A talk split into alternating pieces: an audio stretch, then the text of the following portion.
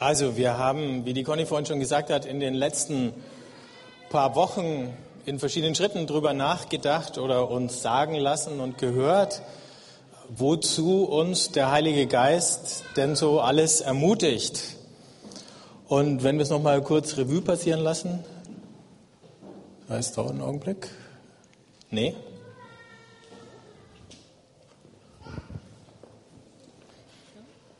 Genau.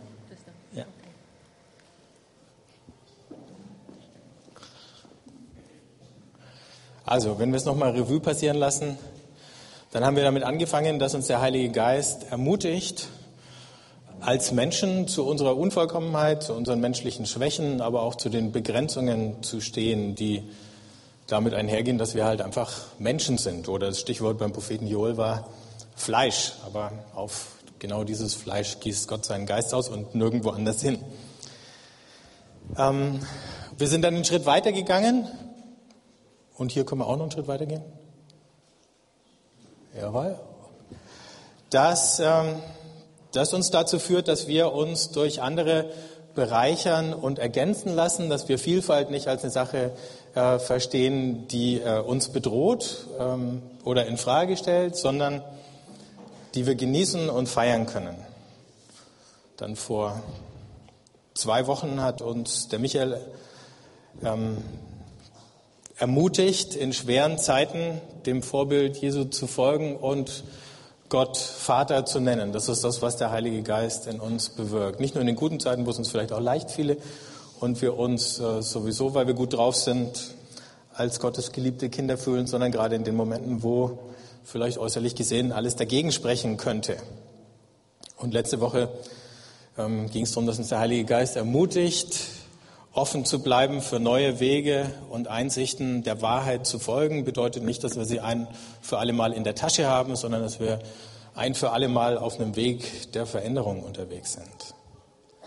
Was kann man jetzt eigentlich überhaupt noch sagen dazu? Ist schon alles gesagt? Ja, danke. Nicht mir fällt was ein, dem Paulus ist noch was eingefallen. Und äh, das möchte ich mit euch zum Ende dieser Reihe betrachten. Da sagt er am Ende des Thessalonicher Briefs im fünften Kapitel ab dem Vers 16, freut euch zu jeder Zeit, betet ohne Unterlass, dankt für alles, denn das will Gott von euch, die ihr Christus Jesus gehört. Löscht den Geist nicht aus, verachtet prophetisches Reden nicht Prüft alles und behaltet das Gute.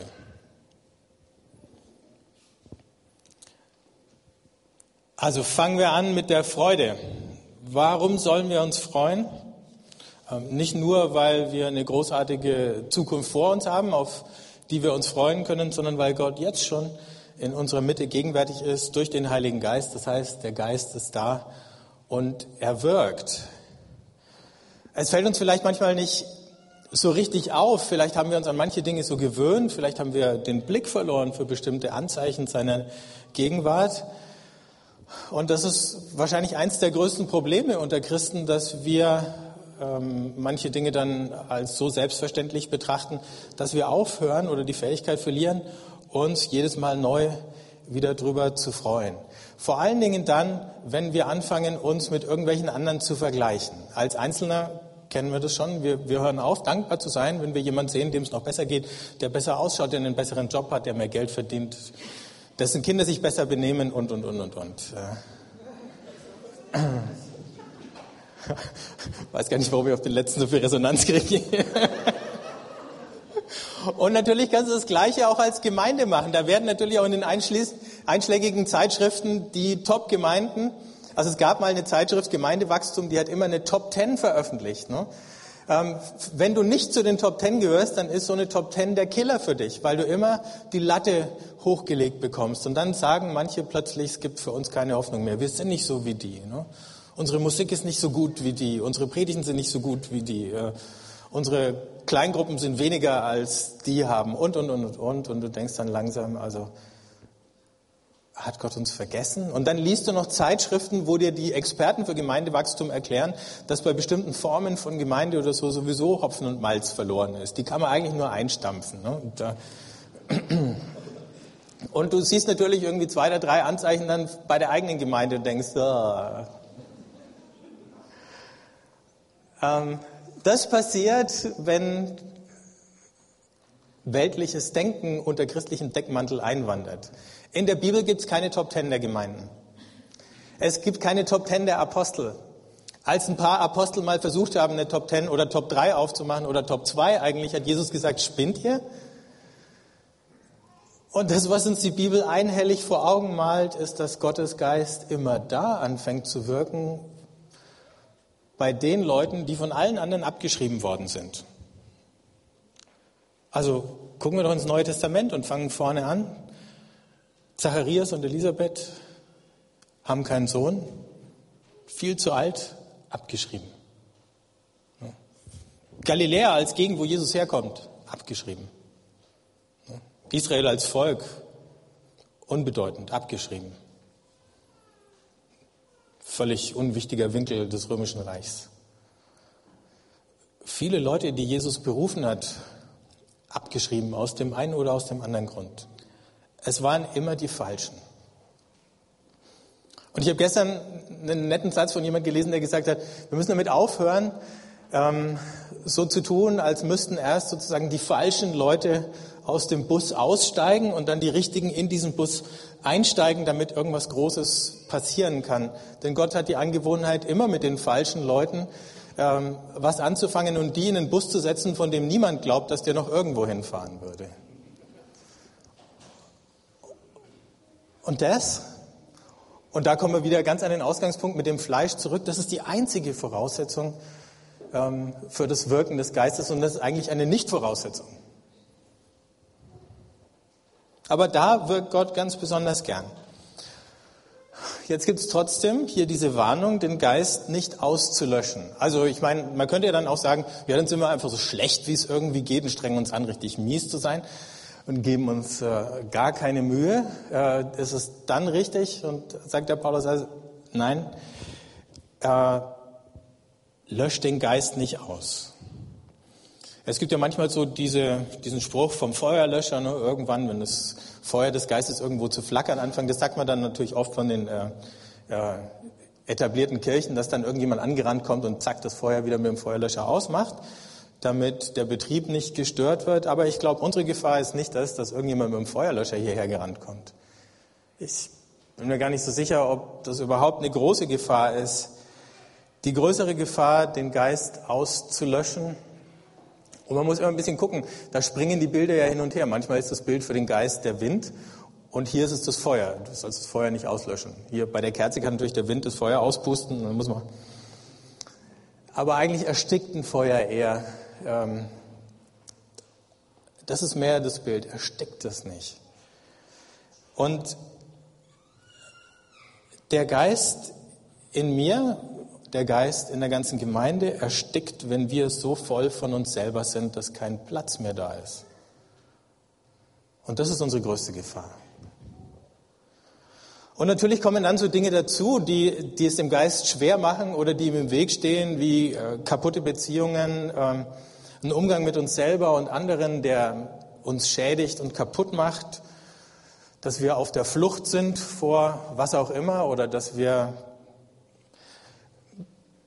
uns an bestimmte Dinge, sei es irgendwelche Erlebnisse, sei es Bestätigung von anderen, sei es irgendwelche äh, Substanzen klammern, also Sucht entwickeln und unser ganzes Wohlergehen davon abhängig machen, dass wir das, wonach auch immer uns die Sucht den Sinn stehen lässt, äh, brauchen, weil wir sonst das Gefühl haben, wir überleben nicht.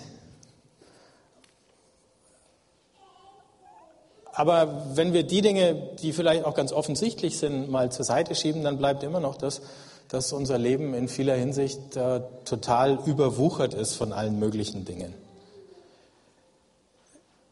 In dem Gleichnis vom Sämann sagt Jesus wieder, ein anderer Teil der Saat fiel in die Dornen und die Dornen wuchsen und erstickten die Saat und sie brachte keine Frucht. Diese Woche stand ich auf unserer Terrasse und habe auf den Rasen geschaut. Und der war jetzt eigentlich ganz schön gewachsen, weil es ja viel geregnet hatte. noch viel schöner gewachsen, weil ich vor ein paar Wochen eine Ladung Dünger drauf gedonnert hatte. Und trotzdem habe ich, und der Micha stand neben mir, wir haben drauf geguckt und haben festgestellt, da gab es immer noch so äh, kleine Büschel, die gewachsen sind und zwischen den Büscheln Löcher, wo scheinbar nichts gewachsen ist.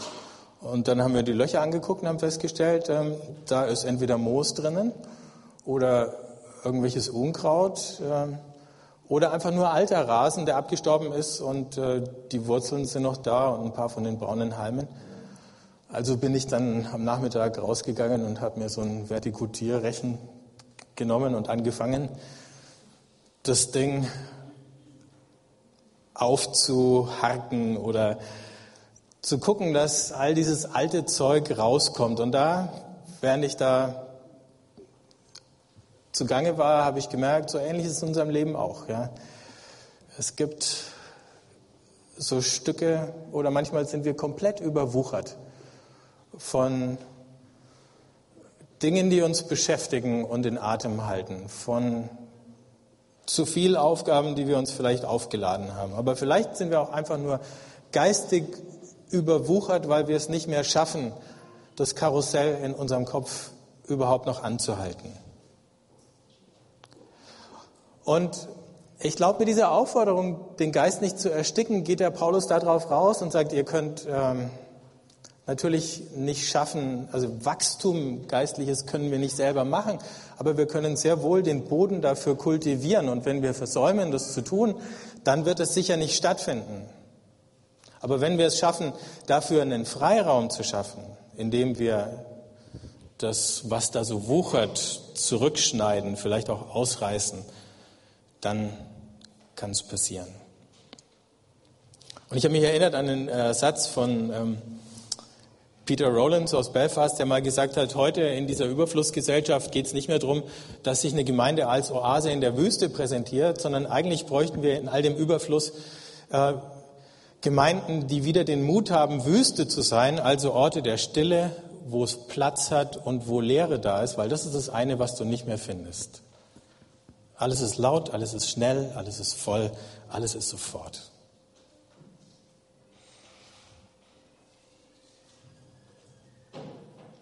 Und das ist das größte Hindernis dafür, dass der Geist wirken kann. Gehen wir weiter. Wenn wir das schaffen, dann haben wir vielleicht wieder ein offenes Ohr für Gott.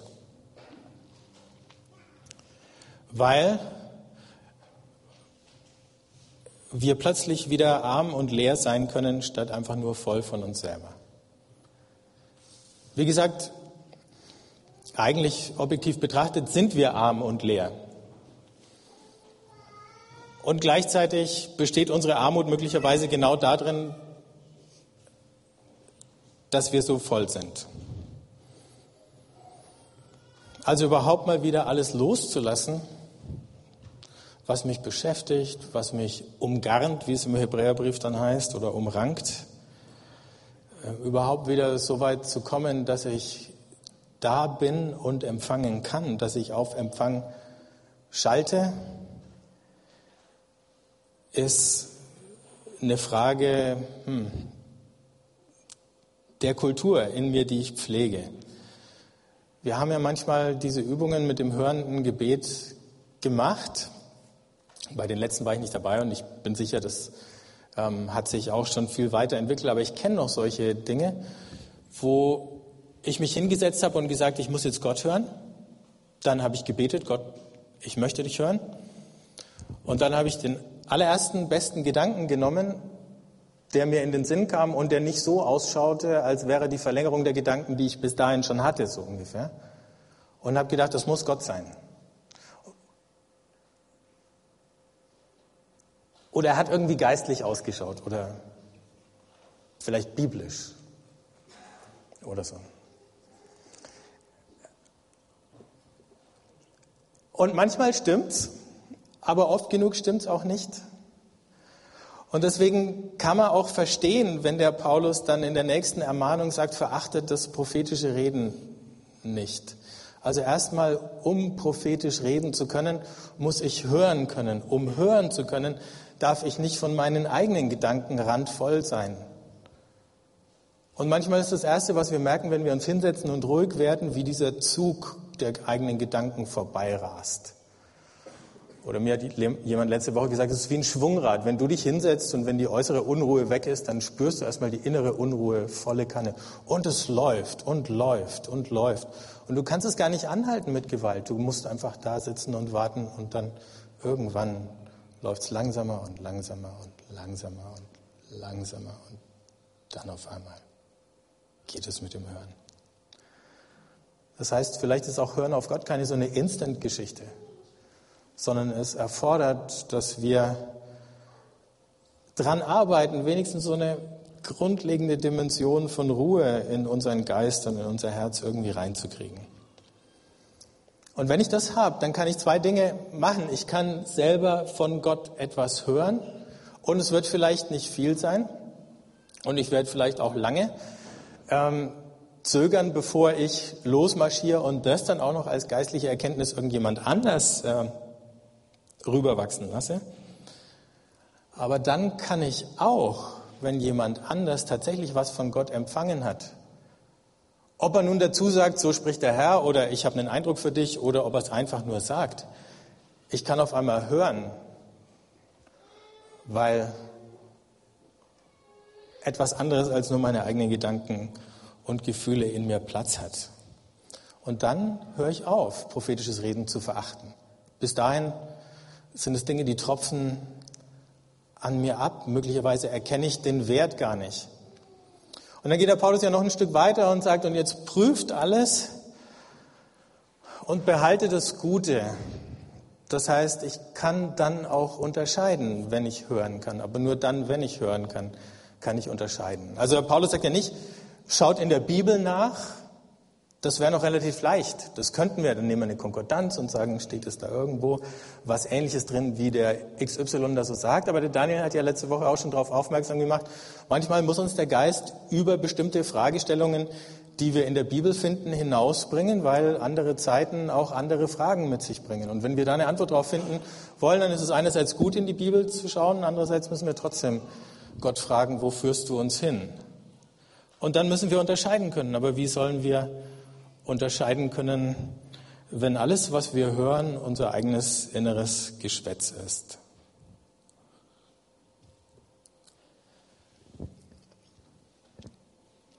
Ich hätte keine bessere Vorbereitung haben können als, äh, auf diese Predigt als die letzte Woche. Das war gar nicht irgendwie strategisch geplant, jedenfalls nicht von mir. Ähm,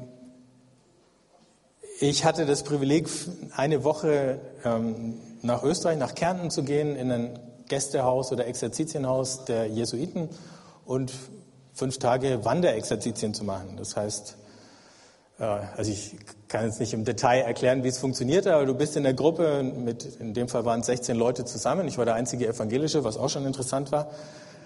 Äh, war aber nicht so schlimm, weil man darf diese fünf Tage eigentlich nicht reden. Also du bist die ganze Zeit still. Da gibt es doch keine Diskussion natürlich. Ähm, also ich muss jetzt da nicht ganz fünf Tage, vier Tage still sein. Und es war eine zutiefst beeindruckende Erfahrung, mich dann so im Rückblick auch nochmal zu beobachten, wie das geklappt hat mit der Stille. Es gab jeden Morgen und jeden Nachmittag eine längere Runde, wo wir in so einem Meditationsraum zusammensaßen, eine kurze Anleitung bekommen haben von diesem Jesuitenpater, der irgendwie, man kann den sich net, nicht netter und gütiger vorstellen, als dieser äh, Pater Josef das war. Ähm, und weniger frei von Druck und Zwang und allem kann ich es mir eigentlich auch nicht denken. Wer von euch mal ein Gebetsseminar mit der Stanz Möhringer hier mitgemacht hat, der kann sich ein bisschen vorstellen, wie es ungefähr war. Ich habe viele Sachen wieder erkannt. Ähm, und dann tagsüber waren wir in dieser Gruppe wieder schweigend unterwegs und sind da äh, gewandert und haben beim Wandern das Beten geübt und das war eigentlich ganz schön. Mir hat es ganz gut getan. Ich habe gedacht, stillsitzen, überhaupt nur stillsitzen, vier Tage würde ich überhaupt nicht aushalten, aber wenn ich zwischendurch mal mich ein bisschen bewegen darf, dann geht's. Ähm, aber während ich da, ob beim Laufen oder beim Sitzen, still war, habe ich gemerkt, eben wie viel plötzlich aus mir rausgekommen ist. Ich war mit ein, zwei, äh, zwei, drei so ungelösten äh, Angelegenheiten da angereist und der erste Tag hat eigentlich beständig darin bestanden, meine Gedanken nur wieder zurückzufangen, dass sie nicht wieder zu diesen Fragen und unerledigten Dingen und Problemen gehen. Und ich habe nichts anderes gemacht, als immer wieder, nein, ich bin jetzt. So am dritten Tag habe ich überhaupt verstanden, dass ich nicht dazu da war, diese Probleme zu lösen und dass ich mit den ungelösten Dingen wieder nach Hause fahren würde, aber dass der Wert nicht darin besteht, eine Lösung zu bekommen, sondern der Wert darin besteht, endlich mal zu sehen, es gibt neben den drängenden Problemen noch wichtigere Dinge und das Wichtigste überhaupt ist die Gegenwart Gottes. Nachdem also diese Dinge sich dann langsam, naja, nicht totgelaufen haben, aber beruhigt hatten, war das nächste, was bei mir erstaunlicherweise passiert ist, und da denke ich, ist diese Prophetenfalle. Ich hatte tausend tolle Ideen. Und die Versuchung war da, nach einem Notizbuch zu greifen und alles aufzuschreiben. Und wenn ich das gemacht hätte, hätte ich den ganzen Tag geschrieben. Und wehe euch, wenn ich mit tausend Ideen zurückgekommen wäre. Also saß ich da und habe tausend Ideen vorbeiziehen lassen und gesagt, Gott, schön, aber es ist nicht wichtig im Augenblick Ideen. Wenn, wenn wirklich eine gute dabei war, bitte gib es mir wieder, wenn ich nach Hause fahre. Das nächste, was dann passiert ist am Tag drauf, ist, es sind alle möglichen Bilder an mir vorbeigezogen, mehr so Traumbilder oder mehr so surreale Sachen, als würde ich so eine Galerie von Dali oder ähm, irgendwelchen anderen abgefahrenen Künstlern anschauen. Und mit denen wusste ich dann gar nichts anzufangen und habe einfach nur der Versuchung widerstehen müssen, darüber nachzugrübeln, was jetzt diese Bilder möglicherweise über mich aussagen. Und habe gemerkt, es geht nicht um mich. Und so nach dem dritten Tag langsam war ich angekommen. Und ich glaube, ähm, für mich war es ein wesentlicher Punkt, all diese Dinge einfach loszulassen. Und zu merken, ich bin nicht da, um ein bestimmtes Erlebnis zu machen, ich bin nicht da, um ein bestimmtes Gefühl zu bekommen. Die Gefühle, die kommen mal und dann gehen sie wieder. Und ich freue mich, wenn gute Gefühle kommen und dann lasse ich sie wieder gehen. Und ich schaue mal kurz hin, wenn schmerzhafte Gefühle auftauchen und dann lasse ich sie wieder gehen und vertraue mich Gott an. Ich bin nicht da, um geheilt zu werden, auch wenn ich glaube, dass auf lange Sicht die Gegenwart Gottes eine heilende Wirkung hat.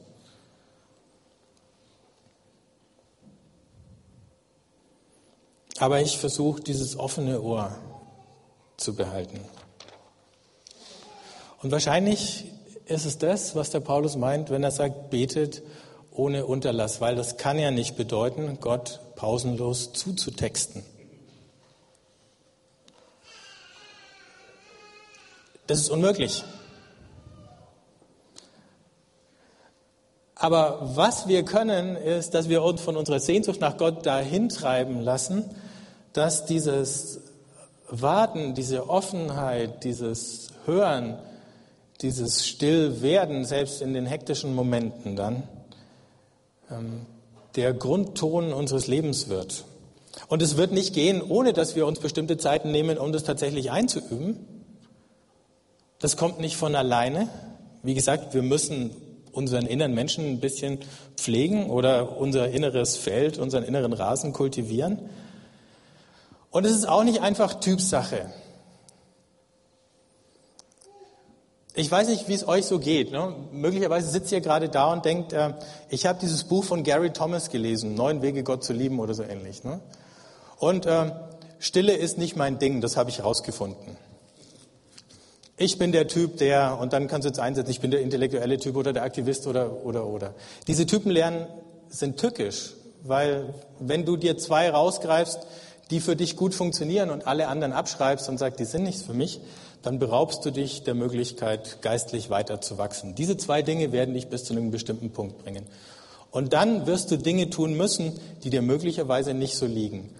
Und ganz ehrlich, ich kenne keinen, ich kenne keinen, der sagt, von Natur aus liegt mir das Stillsein. Alle Leute, die ich kenne, auch die, die es gern und oft praktizieren, sagen, es ist eine Überwindung und es ist schwer. Und wenn ich mich nicht überwinde und aufraffe, das zu tun, dann wird es nicht passieren. Andere Dinge, die werden passieren. Die Natur ist immer da. Du kannst immer rausgehen. Und du hast immer irgendwie einen Erholungseffekt. Und wenn du nicht willst, dann wirst du in der Natur auch nicht konfrontiert mit deinen inneren dunklen Dingen. Du kannst einfach gucken und dich wieder ablenken. Genauso kannst du dich ablenken, wenn du Lieder singst. Aber manchmal kleistern wir geistlich einfach nur was drüber. Und dann wundern wir uns, dass es nach einer Weile wieder abblättert, weil der Untergrund nicht gestimmt hat. Also, manchmal geht kein Weg dran vorbei, den inneren Garten mal zu vertikutieren. Henry Nouwen, ich habe das eigentlich nur auf die Folie gemacht, damit ich dieses Bild hier irgendwo unterbringen konnte, was jetzt kommt.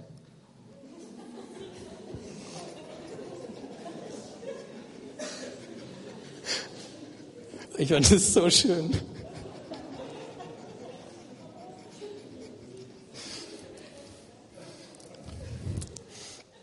Also, Henry Nouwen schreibt, das Gebet zieht uns weg von der Beschäftigung mit uns selbst, ermutigt uns, vertrautes Gelände zu verlassen und fordert uns heraus, eine neue Welt zu betreten, die unser Herz und Verstand mit seinen engen Grenzen nicht fassen kann. Letzten Endes geht es darum, dass wir an einen Punkt kommen, wo wir Gott in uns beten lassen. Also, als der Michael vor 14 Tagen darauf hingewiesen hat, dass Abba, diese Anrede, Papa, die Jesus gebraucht für Gott, durch den Geist auch der Startpunkt für unser Gebet ist, dass wir das gleiche Wort verwenden und uns damit in die gleiche Rolle, nämlich die des Sohnes oder des Kindes, äh, versetzen,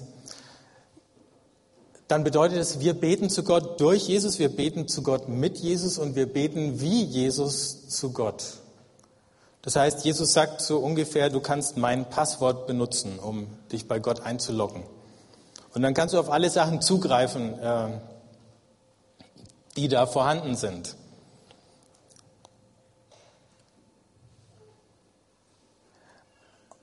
Aber das nächste ist, eigentlich, und gerade wenn wir von Jesus lernen, wie wir beten, zum Beispiel eben durchs Vaterunser, wo wir mit genau diesem Vater einsteigen und damit praktisch den gleichen Stand einnehmen wie er.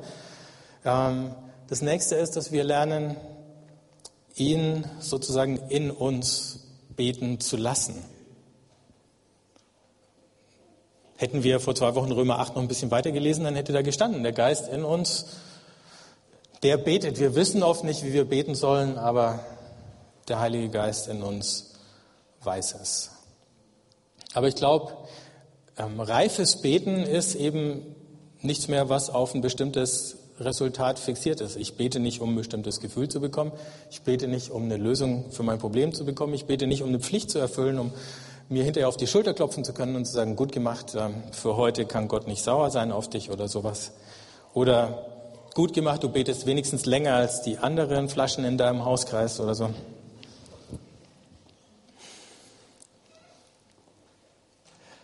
Wir sind immer in der Versuchung, Gott wegen seiner Gaben zu suchen. Und wenn ihr euch mal auf die Schliche kommen wollt, dann erinnert euch an den letzten Gottesdienst, aus dem ihr unzufrieden rausgegangen seid. Und gesagt habt,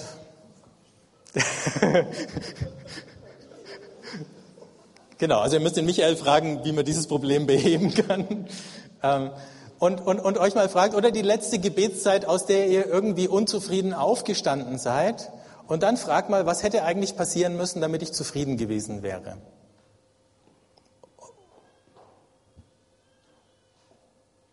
Und dann überlegt, was es war.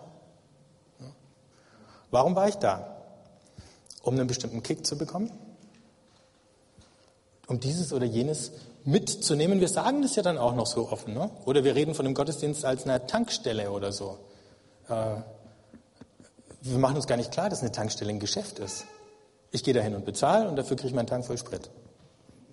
Ist das, wie wir mit Gott verkehren wollen? Der?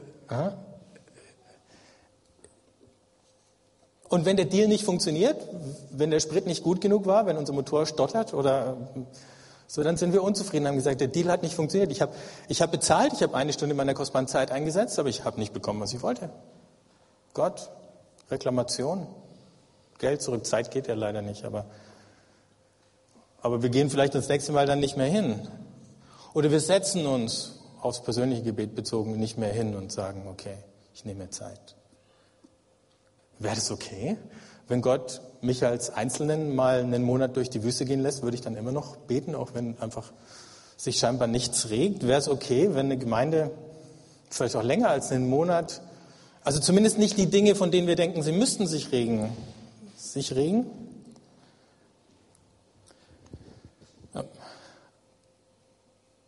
Es gibt unterschiedliche Formen zu beten und äh, die eine ist die, das mentale Gebet, um es mal so kurz zu sagen. Das ist das, wo wir Worte verwenden, um Gott um irgendwas zu bitten. Das ist sicher so die Einstiegsform des Betens. Dann gibt es das affektive Beten, wo wir Gott einfach unser Herz ausschütten. Und dann gibt es das kontemplative Beten oder das stille Beten, wo wir einfach ruhig sind, warten, schweigen und hören. Und wir fangen immer an mit dieser ersten Form, meistens mit Gebeten, die wir von irgendjemand anders gelernt haben, indem wir die einfach nach und mitbeten. Das geht auch gar nicht anders. Kinder lernen das von ihren Eltern oder man lernt es im Kindergottesdienst, im Abenteuerland, im Konfirmandenunterricht oder sonst irgendwo. Und dann irgendwann können wir auch unsere eigenen Gebete sagen und die sind zuallererst dann auch eben oft Bitten und manchmal auch ein Danke und vielleicht dann irgendwann auch öfter noch ein bisschen Danke. Und auch in einer Beziehung, wo, wo man einander kennenlernt, ist ja das Erste, was man sagt, man, redet irgendwie, äh, tauscht Informationen aus und äh, vielleicht muss man auch bestimmte Dinge gemeinsam erledigen oder so. Wenn man dann jemand anders besser kennenlernt und äh, Freunde wird, dann kommt irgendwann der Zeitpunkt, wo man anfängt, vor dem anderen auch mal sein Herz auszuschütten. Das wäre sozusagen die nächste etwas intimere Form des Betens. Und in einer richtig guten Beziehung kann man sich auch leisten, einfach mal nebeneinander oder miteinander zu schweigen für eine ganze Weile. Und das merkt man dann, daran merkt man, dass es eine richtig gute Beziehung ist.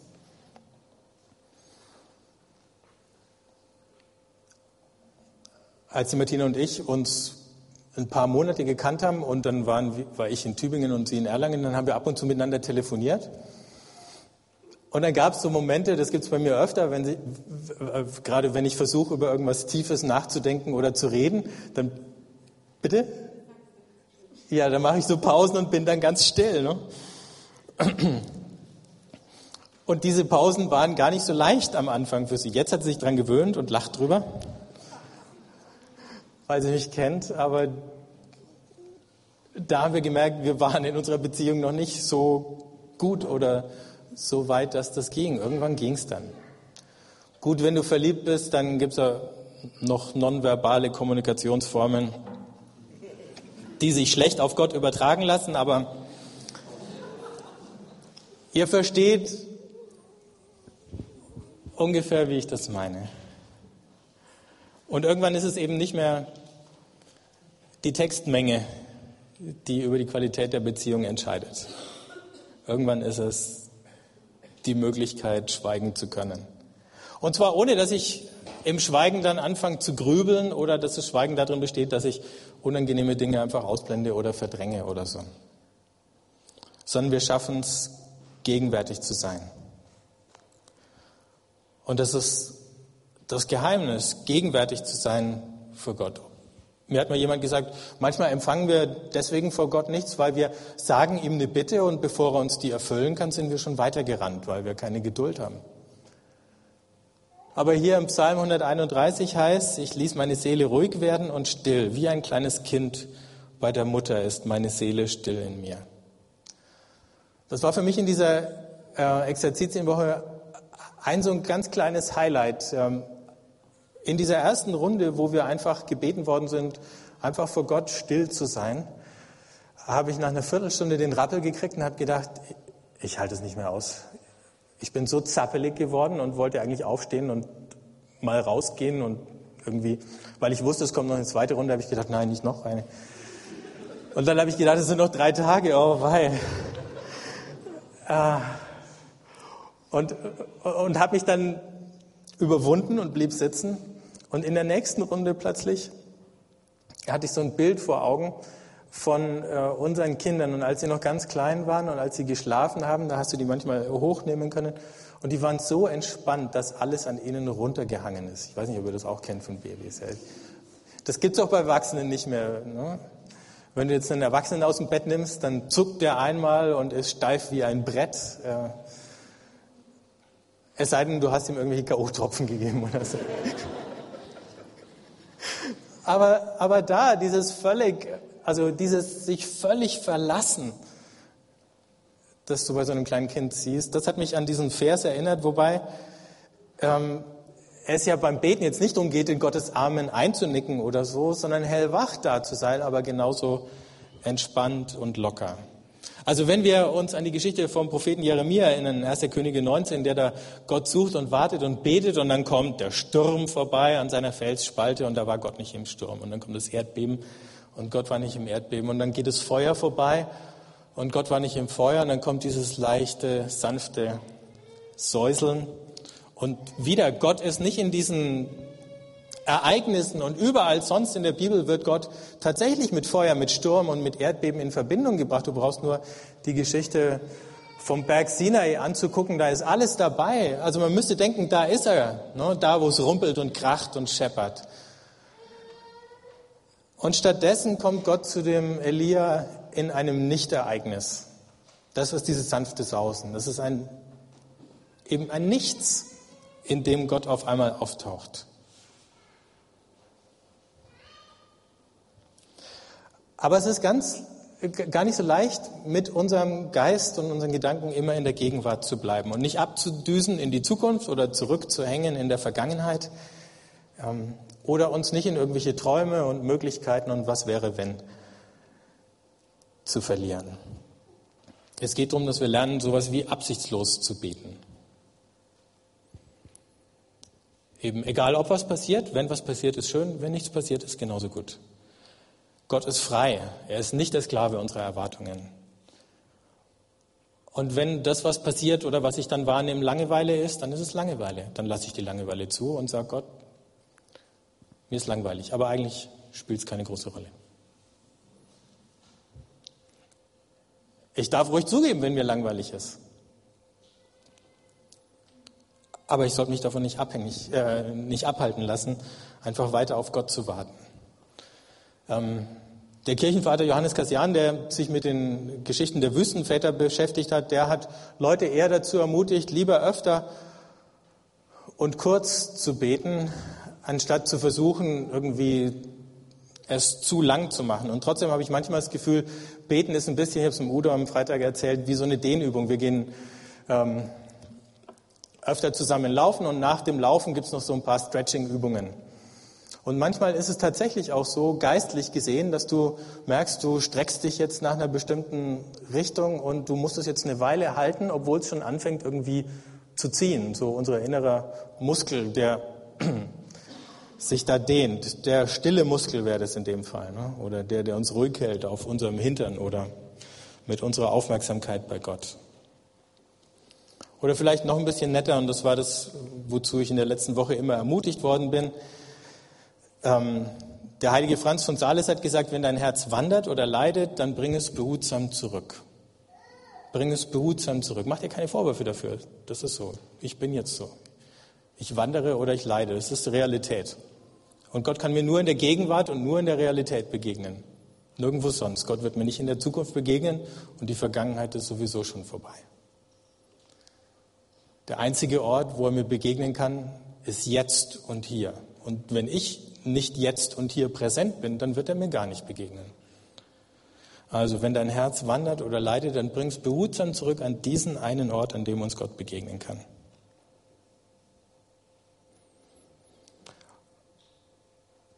Und wenn wir das schaffen,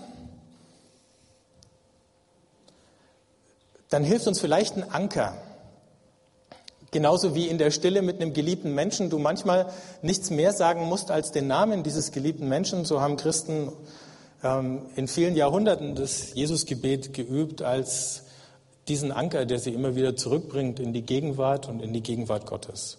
Wo wir nichts anderes machen, als einfach mit jedem Atemzug, bei jedem Mal ausatmen, Jesus zu beten und dann wieder still zu sein und beim nächsten wieder. Bis Atem, das ist das Einzige, was sozusagen völlig automatisch geht, egal ob du wach bist oder schläfst, ähm, bis Atmen und Beten sozusagen eins geworden ist. Und dann sind wir an dem Punkt, wo Beten sowas Natürliches geworden ist, dass es unter und mit all den anderen Aktivitäten, die unseren Verstand und unsere Kräfte am Tag fordern, weiter stattfinden kann.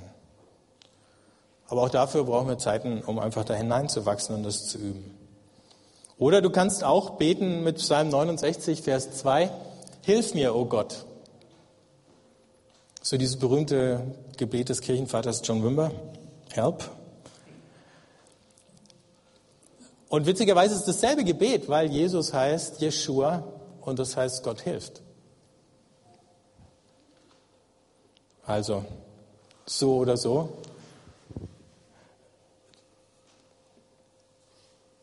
Und egal, ob ich das Gefühl habe, es bringt mir im Augenblick was oder es bringt mir nichts, einfach dranbleiben.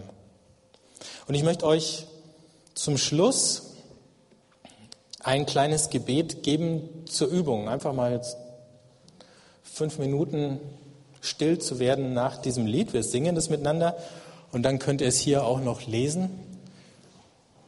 Ich glaube, jetzt musst du mal hin und her schalten auf die Liederfolie, weil das nicht genau die gleiche ist, Birgit. Und dann da wieder raus. Vom Niklaus von der Flöhe, dem Schweizer Nationalheiligen, der gebetet hat und das Gebet ist von ihm überliefert, mein Herr und mein Gott, nimm alles von mir, was mich hindert zu dir. Mein Herr und mein Gott, gib alles mir, was mich fördert zu dir. Mein Herr und mein Gott, nimm mich mir und gib mich ganz zu eigen dir. Und das ist so ein Gebet, mit dem man so eine Zeit des Betens, des Hörens, des Wartens auf Gott beginnen kann. Und ich glaube, es gibt kein besseres Gebet, als zu sagen, nimm alles weg, was dem im Weg steht. Gib mir alles, was das fördert. Und dann dieses, das finde ich das Beste, nimm mich mir und gib mich dir. Das ist gar nichts, was ich selber machen könnte. Aber ich kann darum bitten und ich kann damit rechnen, dass wenn ich darum bitte, es auch geschieht durch den Heiligen Geist. Ich möchte dich einfach ermutigen, ähm, das Gebet noch ein bisschen zu betrachten und einfach still zu bleiben. Macht euch die Augen zu. Und gebt Gott einfach ein bisschen Zeit und sagt, diese Zeit ist einfach nur für dich da, ob jetzt was passiert oder nicht. Es liegt in deiner Hand und es ist eigentlich egal. Mir kommt nur darauf an, dir diese Zeit zu schenken. Und dann bleibt einfach ruhig und wenn ihr unruhig seid, dann gebt Gott die Unruhe und wenn ihr irgendwas spürt, dann nehmt es wahr und lasst es wieder los. Und wenn eure Gedanken das Wandern anfangen, dann bringt sie behutsam zurück.